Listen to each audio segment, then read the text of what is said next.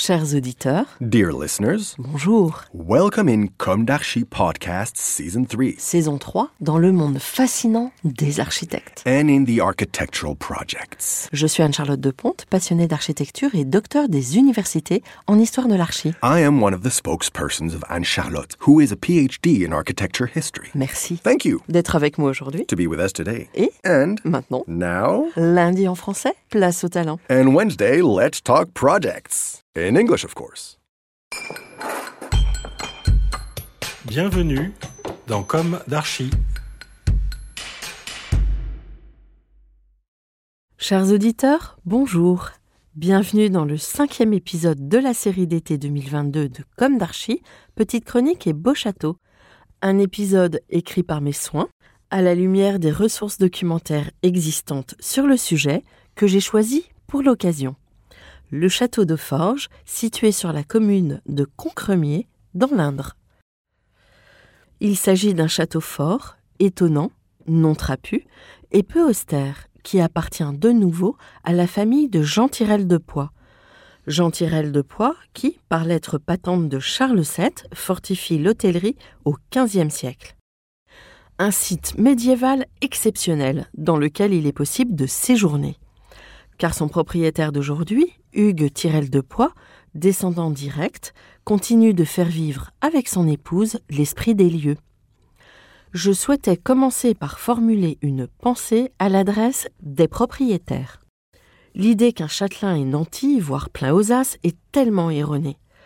Pour maintenir ces chefs-d'œuvre historiques, les dignes héritiers et ou propriétaires travaillent comme des forcenés. Sachez-le.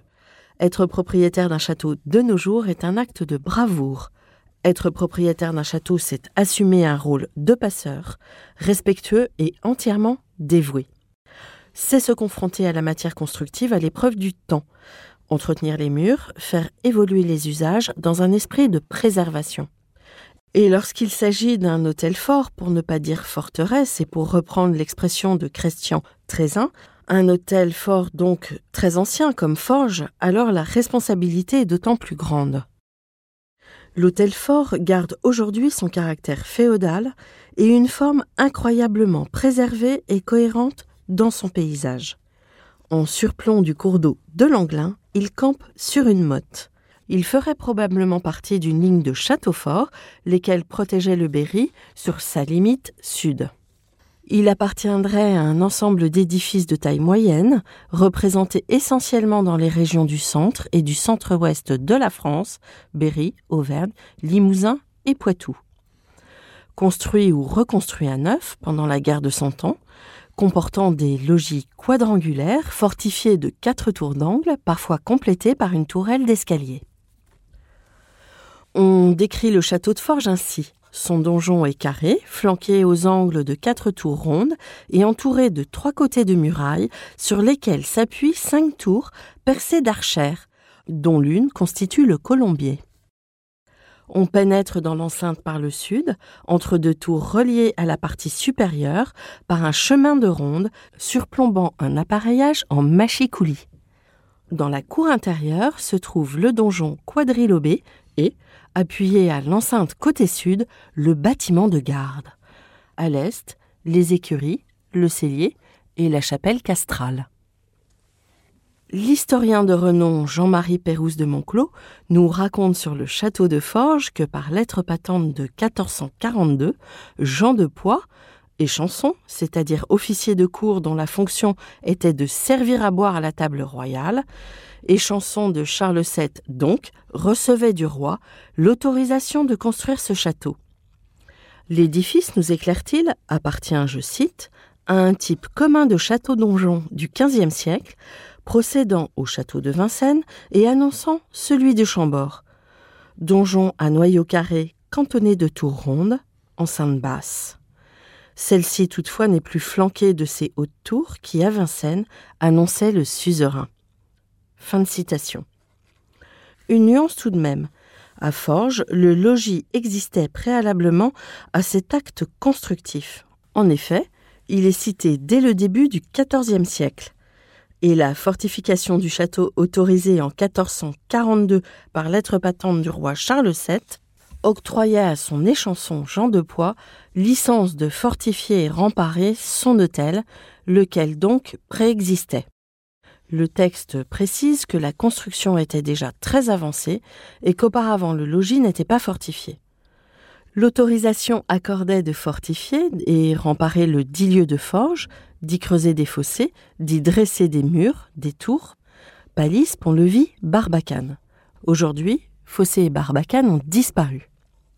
La dendrochronologie, c'est-à-dire la méthode de datation, révèle plusieurs phases d'une construction qui se serait étalée sur une trentaine d'années. De 1447 environ date la charpente et le our du donjon.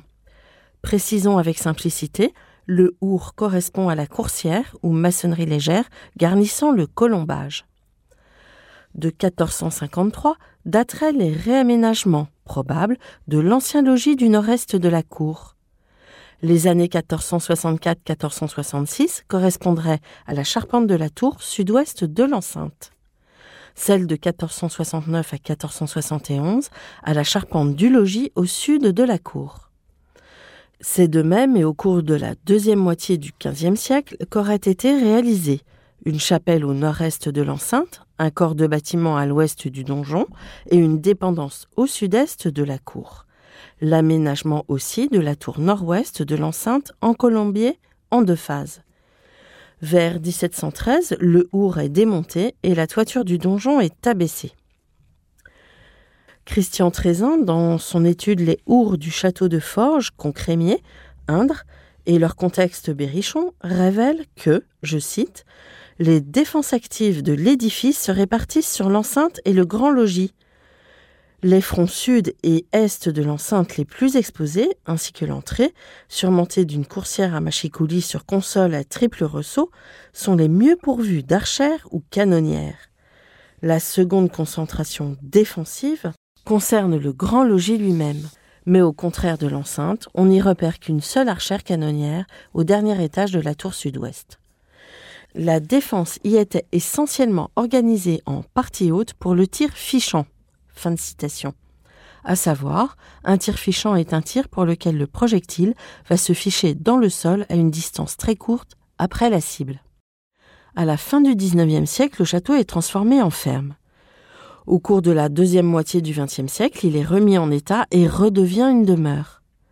Les propriétaires actuels racontent l'histoire des hommes qui l'ont habité. Je cite. Forge est restée près de trois siècles dans la même famille jusqu'à Marguerite de Poix, qualifiée dame de Forge dans divers compromis. Elle avait épousé vers 1600 Antoine de Lage, seigneur de la Palisse, dont elle n'eut pas de postérité. Sa sœur Renée de Poix, qui en hérite, épouse Pierre de Musard, dont Claude de Musard, qui demeura à Forges et eut comme fille Catherine, dame de Forge mariée à Charles de Montmorency, et Gabrielle, dame de la Roche-Bellusson. Forge fut bientôt vendu au marquis de Lussac, qui le céda vers 1715 à Mathieu Pinsonneau. Ce dernier, devenu marquis du Blanc, le vendit vers 1719 à Marie de la Vieux-Ville, marquise de Parabère. Ruinée par la vie fastueuse qu'elle menait à la cour du régent, la marquise de Parabère fut forcée de vendre en 1738 ses terres du Blanc, entre autres celles de Forges, à Claude Dupin, fermier général, seigneur de Chenonceau. Il était conseiller du roi et demeurait à Paris, quai d'Anjou. Il fut le grand-père de Georges Sand. Après la mort de Claude Dupin, Forges passa entre les mains de son petit-neveu Claude de Villeneuve, qui le vendit à Léon Chézot, agriculteur. Fernand Aubier des éditions Montaigne le lui acheta et le remit en état. Les héritiers de Fernand Aubier, enfin, le vendirent à la vicomtesse Félix de Poix, la grand-mère du propriétaire actuel, qui représente ici le treizième degré de filiation depuis Jean de Poix en Berry et le 29e depuis son ancêtre en Picardie, Gauthier Tirel de Poix, qui accompagna en Angleterre Guillaume le Conquérant. À la lecture de cette histoire des hommes, quelle autre preuve que de voir le propriétaire tel un passeur? Ici, la construction a résisté au temps, l'appareil en moellon de calcaire qui donne à l'édifice son apparente homogénéité est sans chaîne en pierre de taille, sauf pour la chapelle, le bâtiment accolé au donjon, les bâtiments au sud et au nord-est de la cour, qui ont des chaînes en pierre de taille. L'étage des bâtiments à l'est de la cour est en pan de bois. La chapelle est voûtée d'ogives, sont voûtés en berceaux brisés. La pièce au-dessus de la chapelle, les sous-sols du donjon, du bâtiment qui lui est accolé et du bâtiment nord-est de la cour.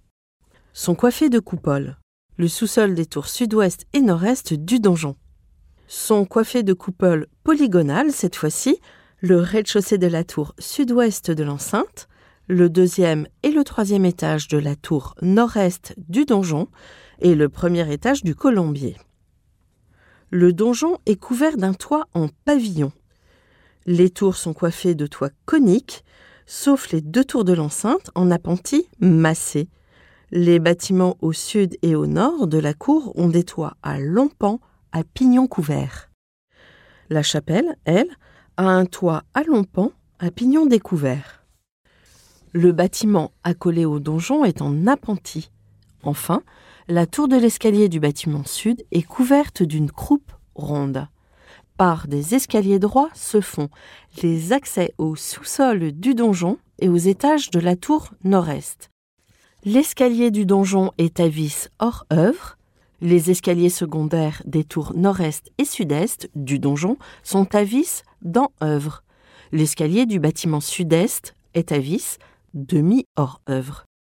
Plus globalement, admirons toujours dans ce château son homogénéité, et même si les études révèlent que sa physionomie a sensiblement changé, avec l'abaissement de tours, la dépose des ours, le remploi des pièces de charpente.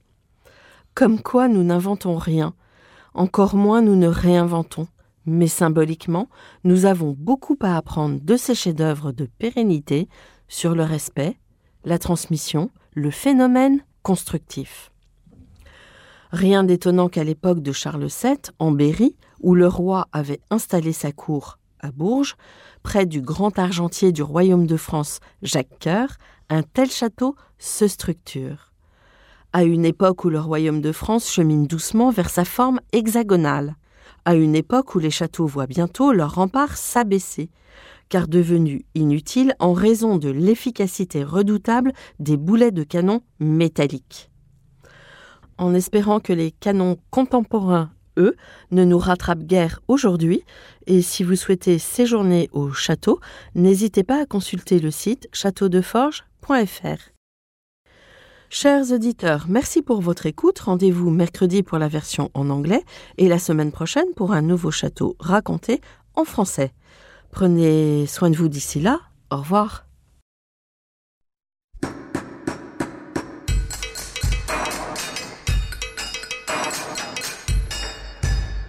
Chers auditeurs, merci pour votre écoute. Merci à Julien Rebourg, réalisateur, qui nous accompagne sur la partie son.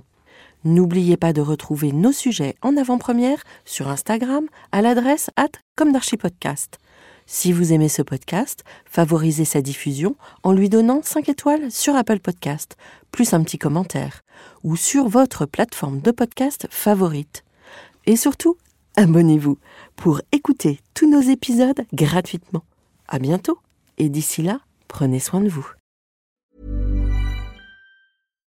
When you make decisions for your company, you look for the no-brainers. And if you have a lot of mailing to do, stamps.com is the ultimate no-brainer. It streamlines your processes to make your business more efficient, which makes you less busy.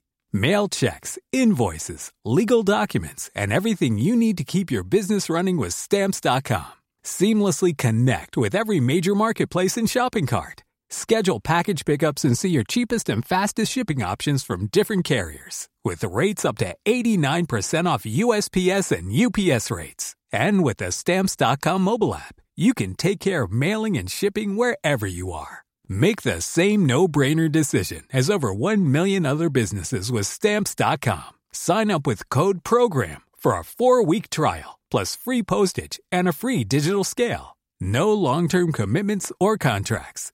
That's stamps.com. Code program.